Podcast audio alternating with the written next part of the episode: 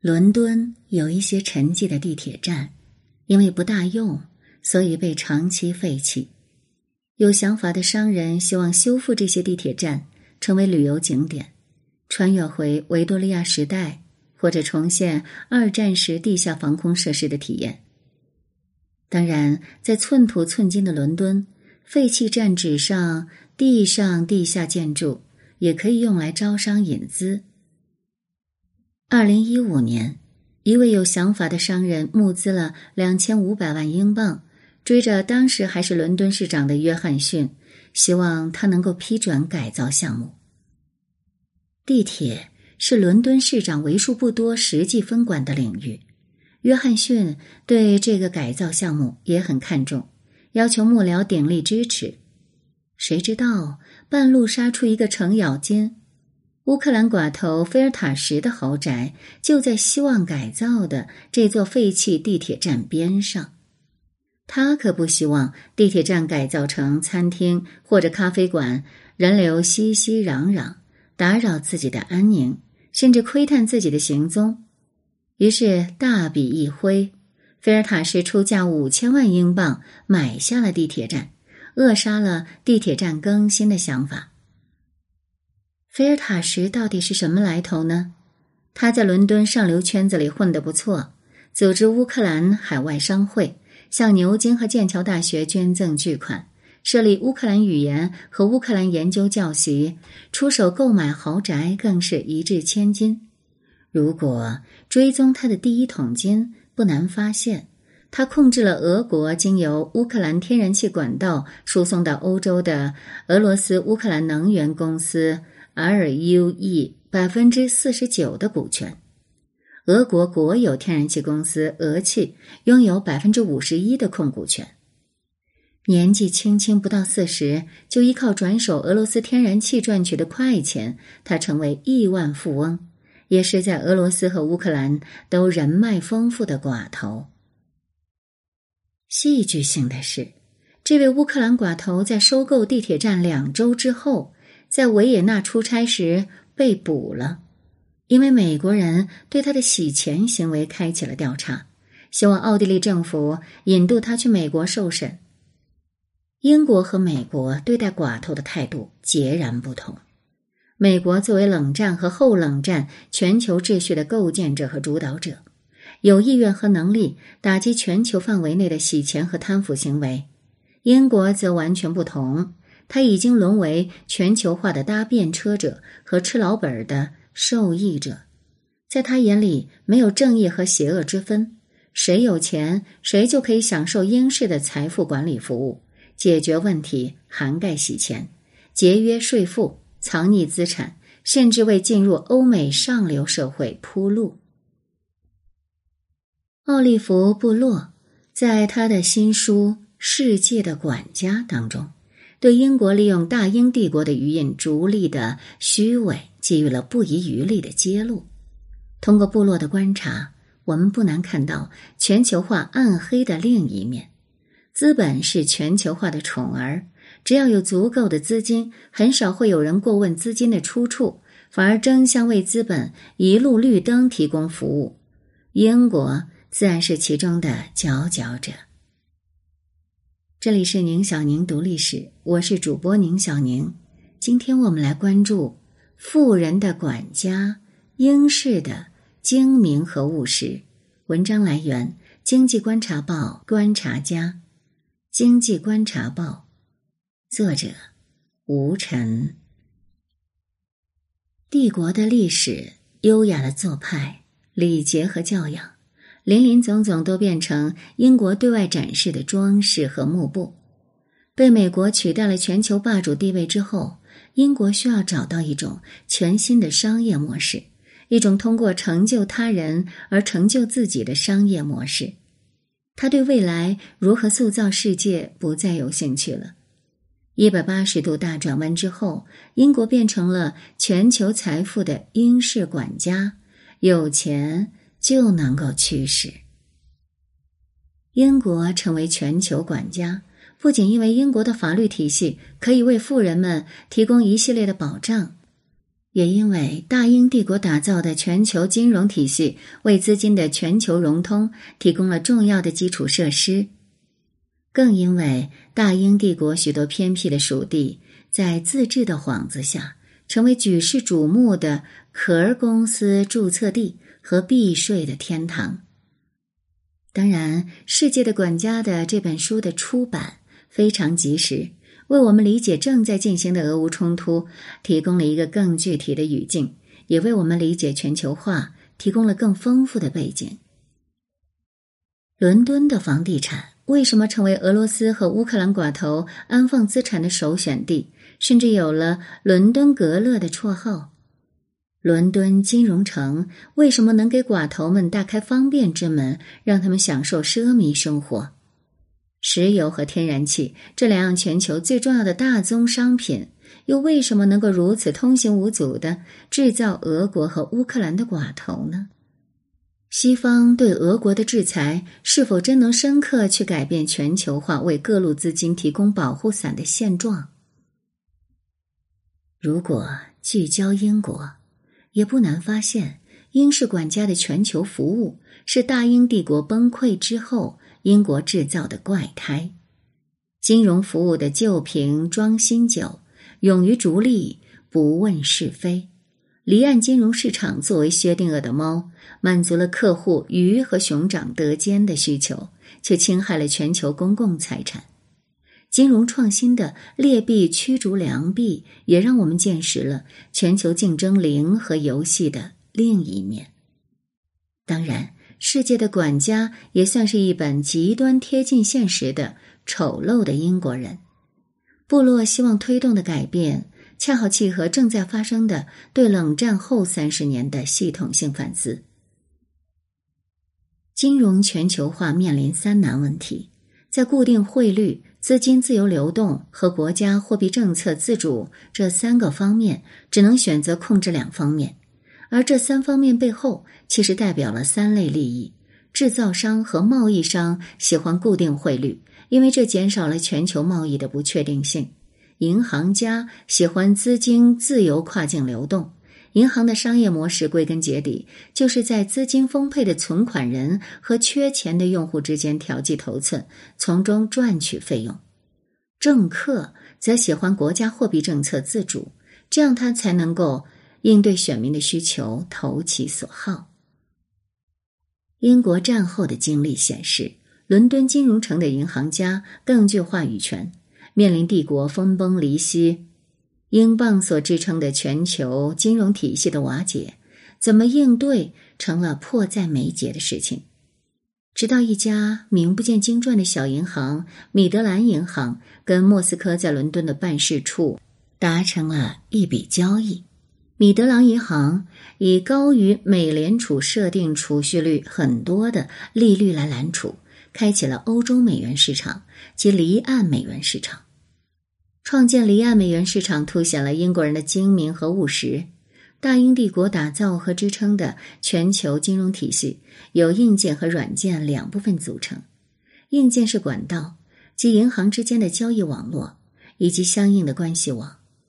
瘦死的骆驼比马大，这样的关系网，即使大英帝国衰落，仍然令英国银行驾轻就熟。软件则是银行网络中的流通的英镑。经历了大战冲击之后，英国想要维持英镑的体面，维持一九七一年金本位破败之前的固定汇率制度，同时又能让政府有货币政策的空间，只能够限制英镑的流动。这显然不符合金融城银行家的利益。欧洲美元旧瓶装新酒的创新之所以能够帮助伦敦东山再起，迎来全球金融市场的第二春，恰恰因为不再纠结于英镑之后，在大英帝国铺设的金融管道中注入美元，而且离岸美元又不再需要遵循美国监管的要求。一开始是对贷款利率上限的要求。一方面推动金融家最喜欢的资金全球流动，另一方面也能帮他们挣得更丰厚的收入，何乐而不为呢？欧洲美元市场的火爆引来各路银行参与，欧洲和美国的银行趋之若鹜。虽然米德兰银行早已归入历史，但它创造的离岸市场却风靡全球，因为这种资金无国界的市场最符合全球化富豪的利益，而且推动了一波又一波金融创新和去监管。助力资本更好的赚钱，为资本逐利不断的减少阻力。欧洲美元市场的核心是吃老本，如何利用大英帝国立起来的一套规则和体系牟利。伦敦金融城的银行家们一旦想清楚这一点，自然思路大开。英镑是否还能持续成为全球货币的面子不重要，英镑打下的全球金融管道还能流淌着什么样的血液？才重要，而离岸欧洲美元的准确定义，其实就是一种金融领域内的薛定谔的猫。薛定谔的猫是理解量子纠缠的一项思维实验，和箱子里的猫在被观察者观察之前处于生与死两个矛盾状态一样。离岸美元在使用之前也处在纠缠状态。如果选择它来购买商品和服务，它就和正常的美元没有任何区别。但如果用它来投资或者运用于金融服务，它又不是美元，至少不受美国本土监管的约束。薛定谔的猫恰恰是英式管家服务的核心，为客户提供鱼和熊掌兼得的服务。离岸美元只是其中的一种。找到类似的薛定谔的猫，也就是大英帝国体系中模糊不清、可以钻空子的漏洞，成了英式管家的主要工作。除了欧洲美元之外，在过去六十年，还有不少类似的金矿被一一挖掘起来。苏格兰有限合伙人制度，这个苏格兰有限合伙人的简称是 SLP，它就是一个很好的例子。SLP 浮出水面，被世人了解，源自一起前苏联小国的诈骗案。夹在乌克兰和罗马尼亚之间的摩尔多瓦，在二零一零年代的一次银行诈骗案中，十亿美元不翼而飞，占该国 GDP 的八分之一。警方调查显示，资金已经被转移到一家 SLP 中，然后线索就断了。SLP 这个一八九零年通过却没有太多人知道的制度，竟然在二十一世纪的第二个十年变得炙手可热。一些苏格兰小城镇每年能够注册成百上千的 SLP，优势很明显。作为合伙制，SLP 不需要交税，最终由受益人来支付个人所得税，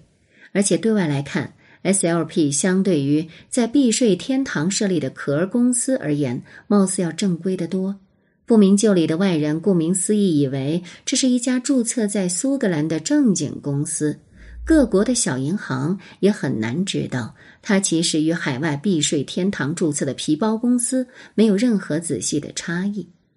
海外的避税天堂加上 SLP 这层马甲。就成了各路资金追捧的避税、躲避检查、避人耳目的很好的形式。SLP 并不需要披露实际的控制人，也让资金的转移变得更加私密。说 SLP 是薛定谔的猫，因为在不知内情的外人看来，它具备英国正规企业的外壳。在洗钱甚至诈骗的人眼中，它又兼具避税天堂和壳公司所具备的那种私密性，即使英国警察拿它也没办法。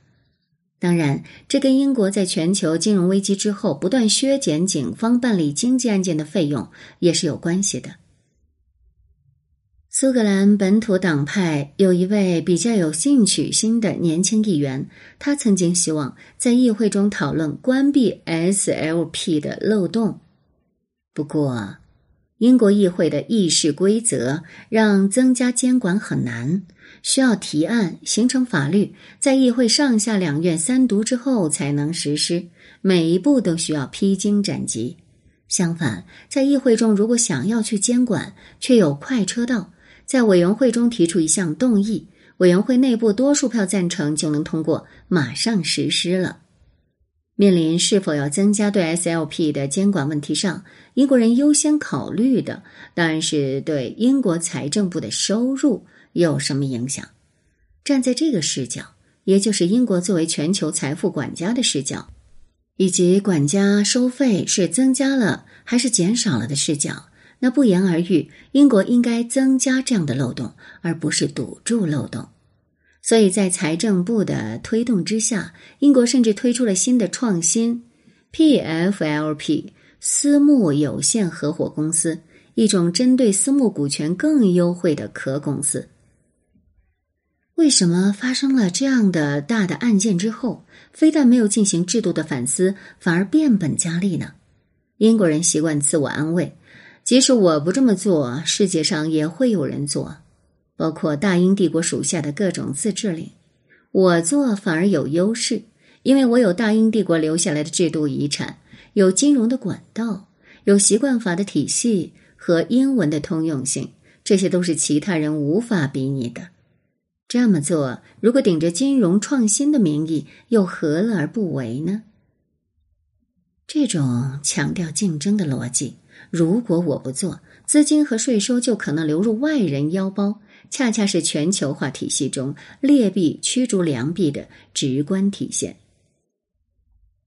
英属维京群岛，六十年前还是一片沉寂的加勒比海小岛，一块被忽略的帝国领地。却因为拥有双边税收优惠的洼地，又恰逢其时的迎来了几位英国职业的律师，加上美国来的大单子，以及美国人对英国习惯法、英国法律的喜好，一连串的偶然，就铸就了维京群岛避税天堂的地位。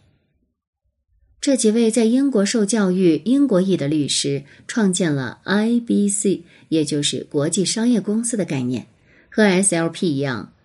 IBC 是具有一系列的优势，免税，